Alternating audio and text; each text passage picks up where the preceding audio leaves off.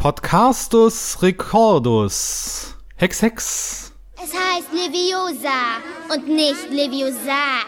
Herzlich willkommen, liebe Menschen da draußen, zum ersten Nachsitzen nach unserem Reboot, Relaunch, wie auch immer man das nennen will, zumindest zu unserem ersten inhaltlichen Nachsitzen, seit uns der gute Benny verlassen hat und wir noch in einer Zweierkonstellation hier da sind. Tja, und wir sprechen heute, so wie es aussieht, habt ihr schon im Titel gele gelesen, über fantastische Tierwesen, Dumbledores Geheimnisse. Und dazu zur Seite steht mir der magische Monsterschlechter aus Mainz. Hallo Marius. Hi, Tag. Marius, gleich ja. mal die erste Frage. Mhm, hau rein. Wir haben Anfang Mai. Der Film ist seit sechs Wochen, sieben Wochen im Kino. Glaubst du denn, dass es da draußen noch irgendjemanden gibt, den unsere Meinung zu fantastische Tierwesen Dumbledores Geheimnisse interessiert? Ich denke, die Welt hat drauf gewartet. Das ist korrekt, ja. Ich ja. möchte vielleicht anmerken, dass äh, unser äh, Ex äh, Mitpodcaster Benny ähm, sich vielleicht ein bisschen ärgert, wenn er die Folge hört. So drei Jahre Podcast, nix über Harry Potter gemacht. Und jetzt kommen wir weg, das erste Nachsitzen direkt einen Harry Potter Film komplette Folge widmen. Aber ähm, so geht es halt, ne? Ja, mir kann das nur ganz recht sein, denn ich äh, verbinde relativ wenig persönlich mit Harry Potter, zumindest was äh, im Bereich der Sympathie auch nur ansatzweise gelagert ist. Das ist ja anders bei dir. Du bist ja ein Harry Potter-Fan, kann man das so sagen? Das unterscheidet uns und äh, das könnte ein bisschen Würze in diese Folge reinbringen. Äh, hätte vielleicht, wenn der Folgen anders gewesen wäre, aber dazu kommen wir gleich. Du hast absolut recht. Ähm, ich bin großer Harry Potter-Fan. Ich würde mich als Harry Potter-Nerd bezeichnen, obwohl da mir andere Leute mit Sicherheit viel voraus haben, was Wissen angeht. Aber ich habe alle Bücher gelesen, ich habe alle Hörbücher gehört, ich habe alle Filme mehrmals gesehen. Äh, ja. Okay. Bei, ich habe beim äh, Lesen des vierten Buches irgendwann abgebrochen in der Mitte und habe jeden Film jetzt noch mal vor ein zwei Jahren geschaut und ansonsten ähm, war's das im Prinzip mit meiner Harry Potter Bildung. Aber ich weiß natürlich, dass es da draußen eine sehr große Fanbasis gibt und es war auch eine sehr prägende Kulturerscheinung in meiner frühen Kindheit, in meiner Jugend. Wie alt warst du eigentlich, als das erste Buch rausgekommen ist? Äh, wann kam das erste? 1998 oder sowas? Oder 99? Dann war ich drei oder vier. Das habe ich natürlich dann noch nicht gelesen. Okay, du bist also ein Spätzünder, was Harry Potter betrifft. Ja, ich habe die äh, Filme erst gesehen, also größtenteils. Ich glaube, so bei Film drei, vier ungefähr habe ich dann auch mit den Büchern angefangen. Äh, ich war jetzt nicht so das Leserattenkind. Aber ähm, genau, ja. Ich habe auch die ersten zwei Filme nicht im Kino gesehen, sondern auch erst mit dem dritten im Kino eingestiegen. Bisschen late to the party, was allerdings am Alter liegt. Ähm, aber lustigerweise, Harry Potter ist mit dem ersten Film, der kam 2001 raus, das weiß ich. Da ging er zur Schule und da ging ich auch ins erste Schuljahr. Süß, süß. Da kann man richtig relaten. Sehr schön. Ja, willst du noch? Das geht so weiter. Also ja, gerne. Wenn du noch mehr Anekdoten hast, hau raus. Nee, ich meine, das ging mit den Schuljahren so weiter. 2011 so. lief der letzte Film, da ist er quasi aus der Schule dann entlassen worden, obwohl halt keine Schule mehr war. Aber zumindest hatte ich auch das letzte Jahr auf der Realschule. Sehr schön. Kurzer Disclaimer hier noch vorab. Ähm, ja, Spoiler-Talk wird das werden. Wir reden frei von der Leber heraus und haben, verzichten auch auf einen spoilerfreien Teil am Anfang, weil ihr habt ihn jetzt wahrscheinlich ja eh schon alle gesehen angesichts der erstaunlichen Zahlen, die dieser Film macht. Der hat sich ja bisher zum zweiterfolgreichsten Film des Jahres oder ist inzwischen der erfolgreichste Film des Jahres. Also stand heute äh, weit über 1,5 Millionen Besucher im Kino. Gut, dann legen wir mal los. Spoilerwarnung nochmal an dieser Stelle. Und äh, vielleicht einfach mal die völlig banale Frage, die völlig auf dem Tisch liegende Frage, Marius, wie fandest du ihn denn? Ja, so mittel, ne? Ähm, viel in diesem Film ging an mir ohne jegliche Emotionen und jegliche Nostalgiegefühle positiverseits oder auch Spannungsmomente für die neue Story das plätscherte relativ viel vor sich hin. Ich fand es bezeichnend, dass irgendwann ein Charakter mitten im Film sagte, ähm, nachdem so die erste Drittel rum war, ja, jetzt stehen wir doch wieder genau an demselben Punkt wie am Anfang. Und so habe ich mich auch gefühlt, dass ich mir gedacht habe, ja, wenn das dein Charakter im Film schon sagt, dann ist es kein gutes Zeichen, liebe äh, for Rolling, auf die wir jetzt nicht näher eingehen wollen heute in diesem Podcast, äh, denke ich mal. Nicht unbedingt, von mir aus nicht, nee. Äh, nee, muss nicht sein. Also, äh, ja, die Frau ist ja. Schwierig. Schwierig, ja. Mhm. Können wir beide, denke ich mal, nicht so relaten mit, mit dieser Dame. Aber sie war die Autorin von dem Werk natürlich und auch von diesem Film und David Yates, der Regisseur seit Harry Potter Filme seit etlichen Jahren.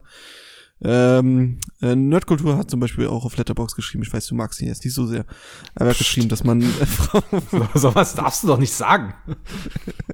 Schneidest du raus. Ah, nee, ich schneide die Folge. Schneide ich nicht raus. Ähm, ja, dass man Frau Rowling vielleicht den Stift aus der Hand nehmen sollte und David Yates die Regieklappe. Bin ich dafür. Der ja. macht ja echt seit Jahren im Prinzip nichts anderes. Seit 2007. Er hat bloß mal zwischendurch eine Fernsehserien-Episode gedreht und Legend of Tarzan, der auch keinen besonders guten Leumund hat. Ja, genauso sehen auch die Filme aus. Also jetzt nicht so wie der Regisseur von Legend of Tarzan, aber sie sehen seit Jahren gleich aus. Und der Stil von David Yates ist erkennbar, wie ich finde das ist äh, alles sehr unaufgeregt, sage ich mal. Also da ist wenig Spielerei, ähm, also jetzt in der Regie, in der ähm, Dynamik und im Aussehen des Films. Äh, die Setdesigner und die Trickanimatoren, finde ich, kann man überhaupt keinen Vorwurf machen. Das war alles sehr, sehr schön gestaltet, äh, so wie es für einen Harry Potter-Film sich gehört. Mit sehr viel Liebe zum Detail. Aber jetzt an sich der Look des Films oder die äh, das Pacing des Films ist ja, so ein bisschen gegähnt habe ich da an der einen oder anderen Stelle schon mal. Ding dir wahrscheinlich ähnlich. Ach du, ich muss sagen, gut, der Film hat auch so ein bisschen Überlänge, ne? Das ist ja das, was mich so ein bisschen nervt. Irgendwie, der geht 143 Minuten, rechne mal 15 Minuten runter, aber bist du so bei etwas mehr als 130 Minuten vielleicht, reiner Film. Ah, ja. Netto, netto meine, Ja, es ist halt also dadurch, dass ich mit Harry Potter halt wirklich so, so sehr wenig emotional verbinde, es ist noch nicht mehr so, dass ich Harry Potter hasse, so ist es auch nicht, ne? Also ich mag die Welt nicht besonders, ich finde das irgendwie, ich weiß auch nicht, in, in der Mangelung eines anderen Begriffs einfach uncool. Dabei hätte sie durchaus Potenzial mir zu gefallen, aber ich habe da, weiß ich nicht, andere Vorlieben, was so eine magischen oder äh, nicht natürlichen Parallelwelten betrifft. Ähm, obwohl ich mich trotzdem so ein bisschen auf das Spiel freue, ehrlich gesagt, das könnte interessant werden.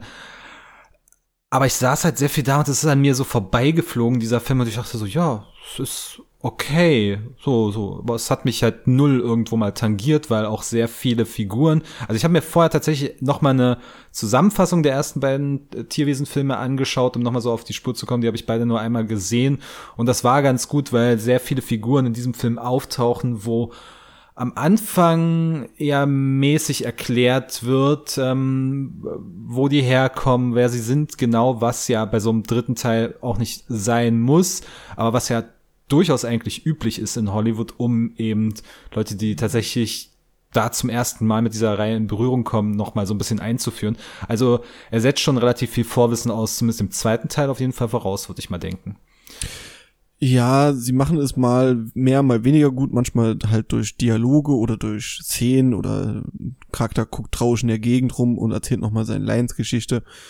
Äh, so typisch Hollywood-mäßig halt. Es wird ganz schlecht gemacht bei einer Figur, in dem halt einfach seine Vorgeschichte in Schnelldurchlauf erzählt wird, also wirklich wir erzählt sind, Wir sind im Spoiler-Talk, du kannst sagen, welche Figur. Nee, ich habe vergessen, wie sie heißt.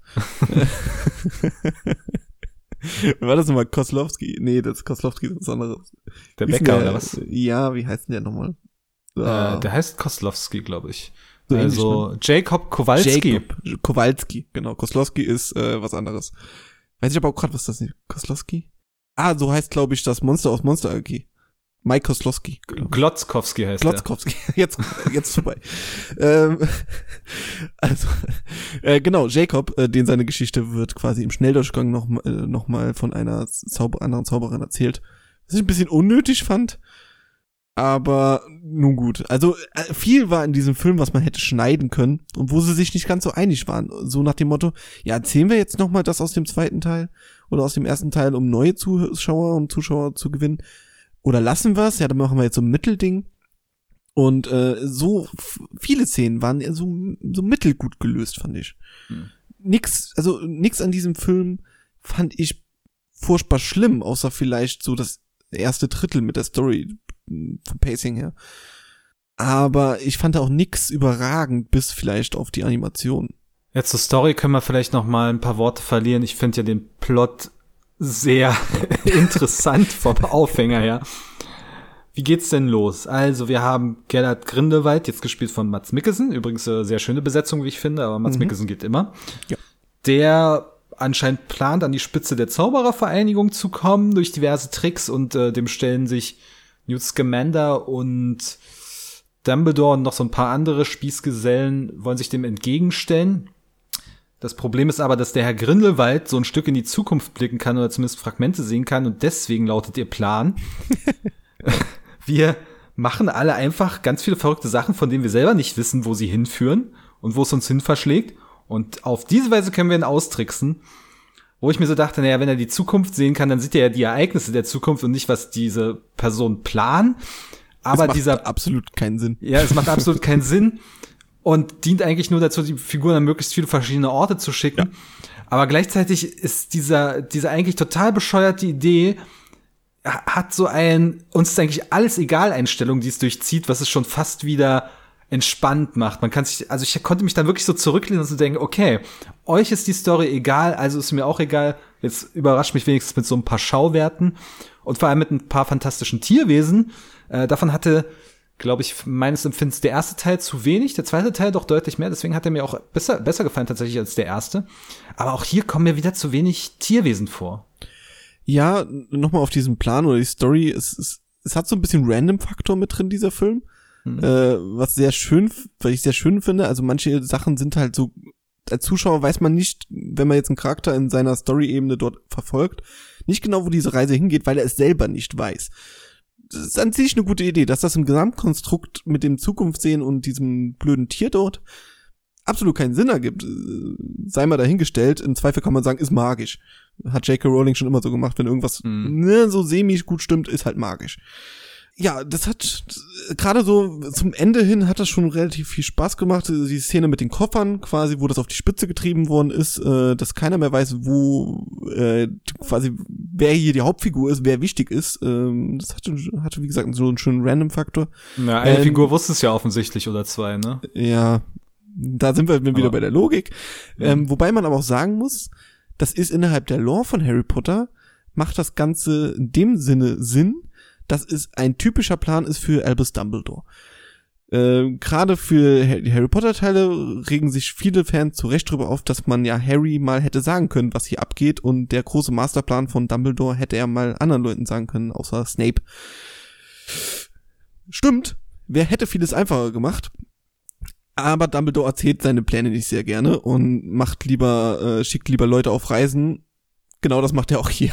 Also 50 Jahre später ist er halt immer noch dieselbe Figur.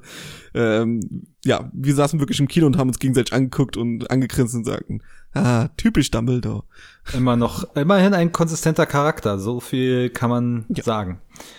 Ja, also die Besetzung überhaupt, also ich kann wenig an der Besetzung mengen. Jude Law hat mir auch gut gefallen, weiterhin als Dumbledore. Ähm, ich war überrascht. Ich habe ja, also klar, den Trailer, den Kinotrailer hat man gesehen, aber da kam Oliver Masucci, Masuki, ich weiß leider nicht, wie man ihn ausspricht, und äh, der kam da ja gar nicht vor, obwohl er eine sehr tragende Rolle in diesem Film hat. Mhm. Ähm, fand ich auch schön, dass der so ein bisschen ja. Also ich meine, es gibt ja eine gewisse historische Ebene, historische Parallelen, die da aufgemacht werden. Weißt du, wann der Film spielt, in welchem Jahr? Nicht ganz genau. Ich hätte jetzt getippt, dass es Anfang der 30er Jahre ist. Mhm. Äh, ja, ich nicht, hätte Ende der 20er hätte ich vielleicht gesagt, aber das, wird, das lässt sich nicht eingrenzen, genau, ne? Äh, wahrscheinlich schon. Irgendwelche Cracks werden das genau herausfinden, dass dieses Ereignis in der Harry Potter Lore dann und dann passiert sein muss und dann weiß man es. Egal. Wir wissen ungefähr die Zeit und das deutet der Film so ein bisschen an. Ich weiß nicht, ob er sich das Potenzial der Geschichte, der realen Geschichte quasi, äh, die ja auch in der Harry Potter Welt so passiert ist, ne? Hm. Dass, dass es sich das Potenzial für die nächsten zwei Filme aufhebt weil der Aufstieg, also in meinem Kopf weiß ich noch, dass, dass zumindest in Büchern stand, dass der Aufstieg von Grindelwald zeitgleich mit dem von Hitler war. Und jetzt stellt sich natürlich die Frage, ob die sich das Potenzial eben aufheben für zwei Filme oder ob sie es verkackt haben.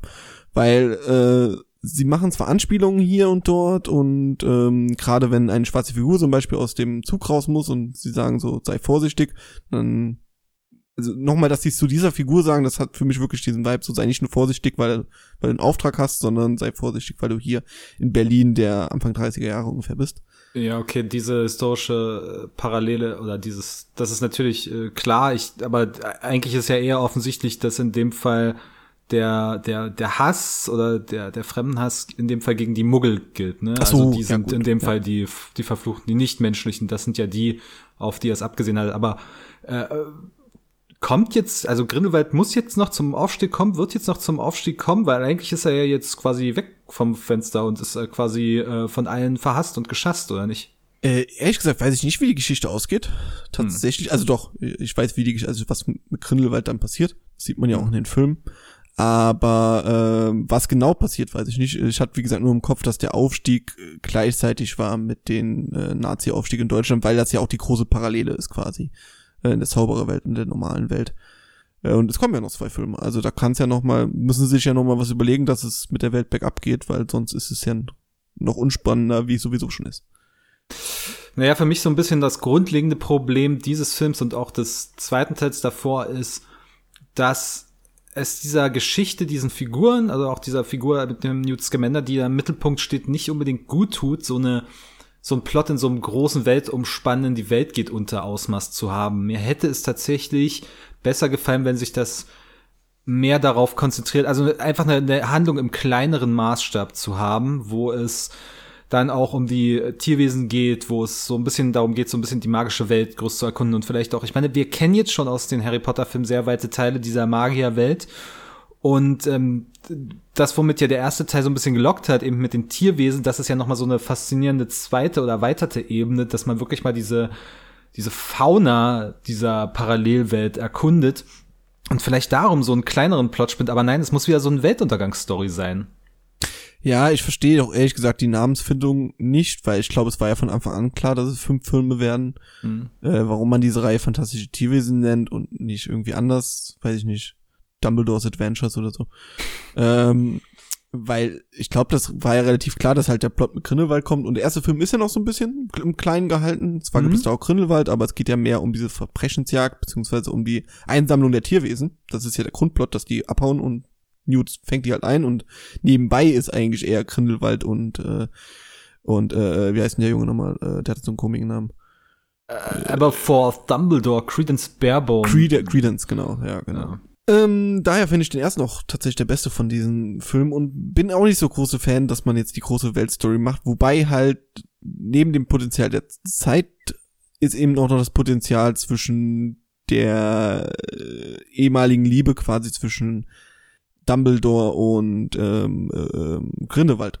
Hm. Was ich sehr schön finde, damit eröffnet der Film quasi mit Fand ich äh, auch respektabel, dass sie das direkt offenlegen. Das wurde vorher nur angedeutet, wie ich das mitbekommen habe. immer, ne? Genau, genau. Also J.K. Rowling hat das mal gesagt, dass es so ist und dann wurde es den letzten Film angedeutet und so beginnt halt der Film, dass Dumbledore sagt, ich hab dich mal geliebt.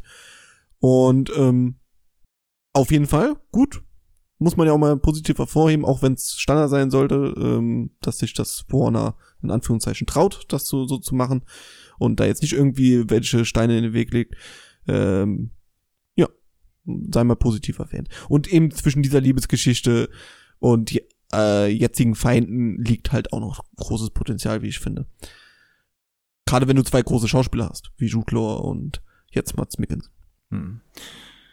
Eine Szene, die ich vielleicht nochmal ansprechen würde, ist die im Kerker, die ich inhaltlich auch sehr seltsam fand, dass er sein, also Newt Scamanders Bruder ist dort gefangen in diesem Kerker und er darf dort rein, um ihn rauszuholen, beziehungsweise gibt er vor, ihn besuchen zu wollen. Aber was ist das für ein seltsamer Kerker, wo Menschen aufgehangen werden und sobald diese Glühwürmer, die man ihnen mit hinhängt, erlöschen, werden sie von einem Monster verspeist? Ähm, ja, das habe ich auch nicht so ganz verstanden. Äh, der Kollege im Kino meinte auch, was ein Scheißsystem. ähm, absolut. Also es ist im Prinzip eine Hinrichtungskerker. Eigentlich schon und ich glaube, es sollte eigentlich nur diese Brutalität vielleicht des deutschen Ministeriums Mhm. zeigen oder halt auch dann für die Gags zuständig sein, weil dieser Krabbentanz schon ganz lustig war. Also ja. die Kinder, also Nee, aber- ich weiß nicht, wie es bei dir ging. äh, Bei mir waren sehr viele Kinder in der Vorstellung, obwohl ich eine Mhm. Abendvorstellung war. Ähm, und der Film ist ja ab zwölf, was auch vollkommen zu Recht. Äh, manche Sachen sind schon krass. Ja, eben. Und das, darum ging es mir jetzt gerade also, an der Stelle, ja. nämlich, dass als diese Leiche dann wieder hochgeschleudert wird, diese abgenagte Leiche, äh, zu sehen ist ein Skelett mit noch so Fleischüberresten. Da war ich schon sehr erstaunt, wie explizit das auf immer ist. Ich meine, das ist nur ein sehr kurzer Moment, aber dass es wirklich äh, ein, ein gewaltsamer Tod derart explizit dargestellt wurde, das hat mich doch sehr überrascht. Also finde ich jetzt weder positiv noch negativ, aber da scheint man tatsächlich dann eher wieder eine ältere Zielgruppe anzupassen, beziehungsweise so ein bisschen mit der, mit der Zeit zu gehen und auch zu glauben, dass diejenigen, die diese Filme schauen, äh, Erwachsene werden, wie es ja auch bei Harry Potter war, der, die ja relativ, die Filme starten ja alle relativ ähm, kindgerecht und werden dann im Verlauf immer dunkler und äh, härter. Ja, es ist vor allen Dingen erstaunlich, dass halt quasi die Szene direkt nach der Slapstick-Szene schlechthin kommt. ja, weiß ich, weiß ich nicht, ob mir das jetzt zusagt oder nicht. Ich bräuchte es nicht. Ich finde es jetzt ehrlich gesagt auch nicht schlimm, wenn da ein bisschen mehr Brutalität ist, weil es geht ja nun mal um wichtige Themen, beziehungsweise um den Weltuntergang und um Tod und sonstiges. Ja, da sollte man vielleicht auch ein bisschen, bisschen härtere Szenen zeigen. Ähm, aber sie werden niemals über FSK 12 hinausgehen. Das, das bezweifle ich. Und wie gesagt, da waren sehr viele Kinder in meiner Vorstellung, die auch unter 12 waren. Äh, denen hat die Slapstick-Szene zumindest gut gefallen. Und ich habe mir auf die Schulter geklopft, dass ich mir schön Tickets für einen Randplatz geholt habe. Top. Äh, bei mir war der Kinosaal relativ leer. Äh, Echt? Also bei mir? Ja. Ich weiß gar nicht. Ich glaube, ja, wir waren, wir waren ähm, am Kar-Samstag, sagt man das so offiziell, ne? Kar-Samstag. Also der, ja. der Samstag an Ostern und wir sind, da waren wahrscheinlich schon viele bei der Familie. Ähm, ja, aber relativ wenig bei uns im Kinosaal gewesen. Sachen Weltkonsistenz würde ich nochmal ansprechen, weil mich verwirrt es, ich bin ja wie gesagt nicht so drin in der Lore, aber zwei Sachen haben mich doch arg gestört. Das eine ist die Zaubersprüche, soweit ich weiß, müssen die, weil es auch der Grund ist, warum ich Harry Potter nicht so cool finde, dass die immer ihre Zaubersprüche ansagen müssen, bevor sie so wirken. Das ist hier völlig äh, abhanden gekommen. Also ich habe zwei Zaubersprüche oder so gehört. Und die andere Sache ist das Warpen oder dieses, äh, also Teleportieren, ich weiß nicht mehr genau, wie der Fachbegriff ist manchmal machen sie es quasi quer über die Welt oder manchmal auch nur ein paar Meter weit und manchmal funktioniert es anscheinend gar nicht. Also nach Bhutan, den letzten Schauplatz, gelangen sie nur über ein Portal, um dann dort durch ein Dorf zu laufen, an dessen Ende ein weiteres Portal ist, das sie hoch auf den Bergtempel führt. Also warum diese drei Umwege über Portal und sich nicht einfach selber dahin äh, teleportieren? Ich, also das ist ein bisschen Halbwissen jetzt, weil, wie gesagt, so dermaßen tief steckt ich nicht. Aber wenn du ein stell dir die Frage, ich stelle dir die Fragen trotzdem. Du bist ja der Experte in der Runde. Du musst jetzt okay, jetzt äh, ich verrücke meine Brille und sage, ja, Herr Neffe, das ist so. ähm, ja, ich glaube, mächtige Zauberer müssen keine Zaubersprüche sagen. Das können die mhm. quasi ohne. Äh, ich glaube, so ist das geregelt und nur Schüler in Hogwarts und so, die halt das gerade lernen müssen, die Zaubersprüche sagen. Ähm, und manchmal macht man das halt aus Dramaturgie-Effekten, quasi der Crucio-Flug, der am Ende verwendet wird, äh, ist halt einer der Flüche, die nicht benutzt werden dürfen. Deswegen wird er gesagt, damit man weiß, uiuiui, der macht gerade was ganz, ganz Böses. Und äh, Jacob nicht nur sich äh, zu Tode windet und man sich denkt, hä, warum macht er das? Was hat er für einen Zauberspruch gesagt? Und genauso wird ja auch Avada Kedavra gesagt. Entweder gesagt, einfach weil es sich cool anhört, oder wenn der andere halt tot umfällt, dann kannst du davon ausgehen, dass das der Zauberspruch war der nicht einmal genannt worden ist, glaube ich, im ganzen Film. Also keiner wurde getötet. Wenn ich mich richtig erinnere. Nö, die sind alle bloß weggeflogen und direkt danach wieder aufgestanden. Hm. Okay. ähm, und was war die zweite Frage? Ach so, mit was? den äh, Portieren. Hm. Äh, ja, es gibt zwei Möglichkeiten zu portieren. Das ist einmal ein Portschlüssel, der ist quasi wie ein Wurmbloch, also du, der hat, weil ich den Koffer ist zum Beispiel, wenn du den anfasst, dann kommst du auf einer bestimmten Stelle raus. Und äh, das andere ist, dass du dich quasi äh, selber teleportierst und noch jemand mitnehmen kannst, die sich an, an dir heften. Und warum du jetzt den Portschlüssel benutzt und nicht dich selber teleportierst mit allen zusammen, ist mir auch nicht so geläufig. Also sie wollten wahrscheinlich zu verschiedenen Punkten dort sein. Gehe ich mal stark von aus.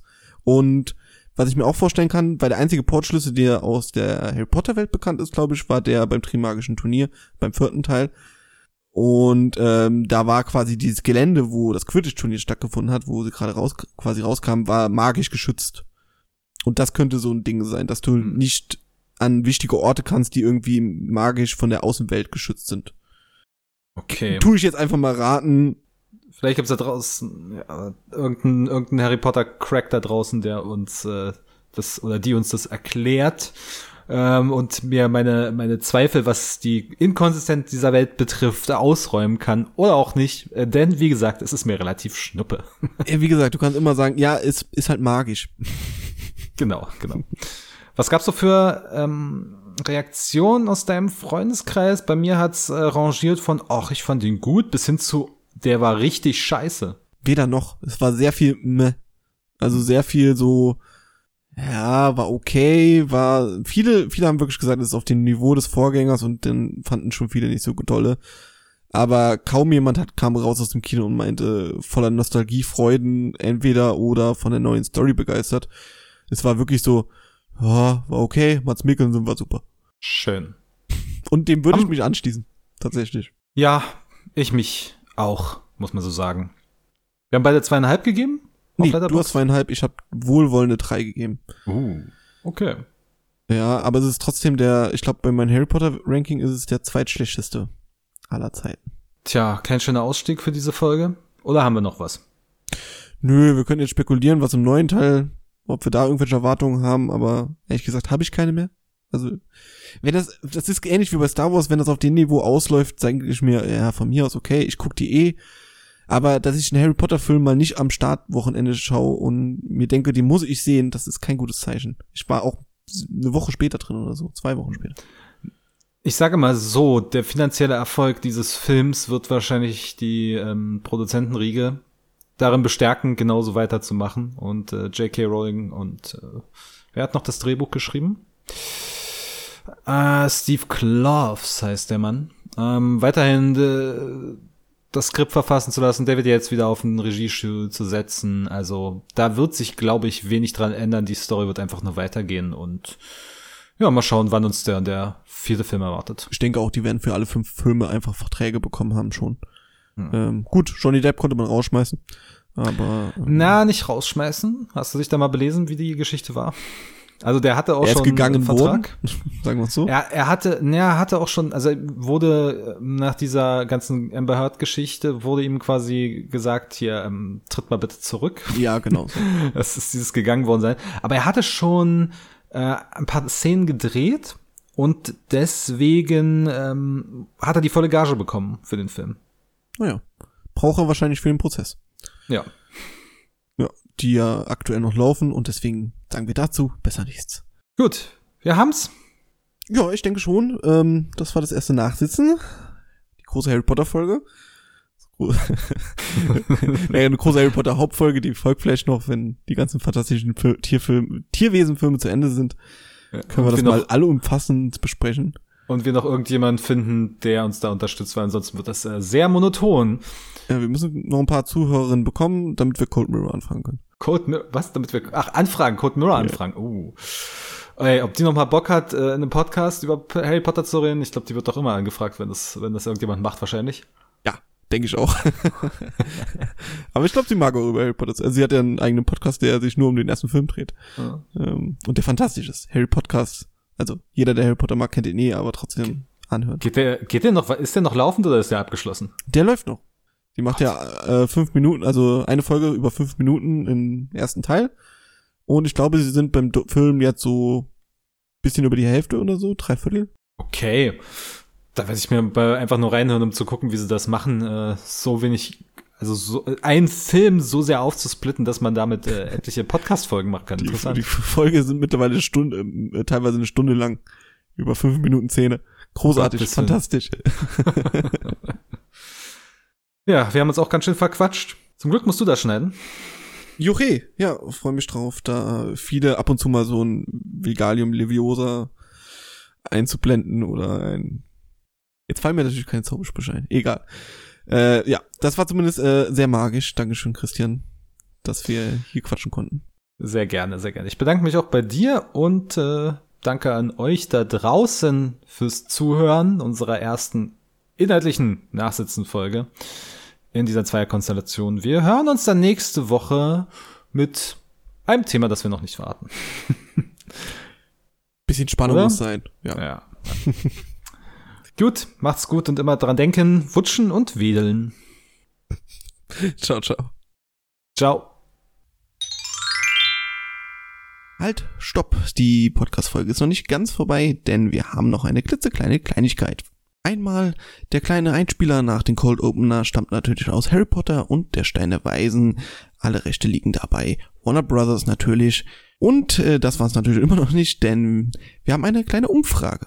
Auf unserer Internetseite kinotagesstätte.com findet ihr die Seite Macht mit und dort eine Umfrage zum Thema die größten Box-Office-Hits seit 2000 quasi, also des gesamten Jahrtausends. Dort haben wir 88 Filme zusammengestellt und ihr dürft bis zu fünf eurer Favoriten auswählen. Wir machen eine schöne Liste draus und natürlich eine schöne Folge. Alle weiteren Infos, wie gesagt, auf unserer Internetseite oder bei Twitter. Und damit ist die Folge beendet. Macht's gut, bleibt magisch. Bis denn.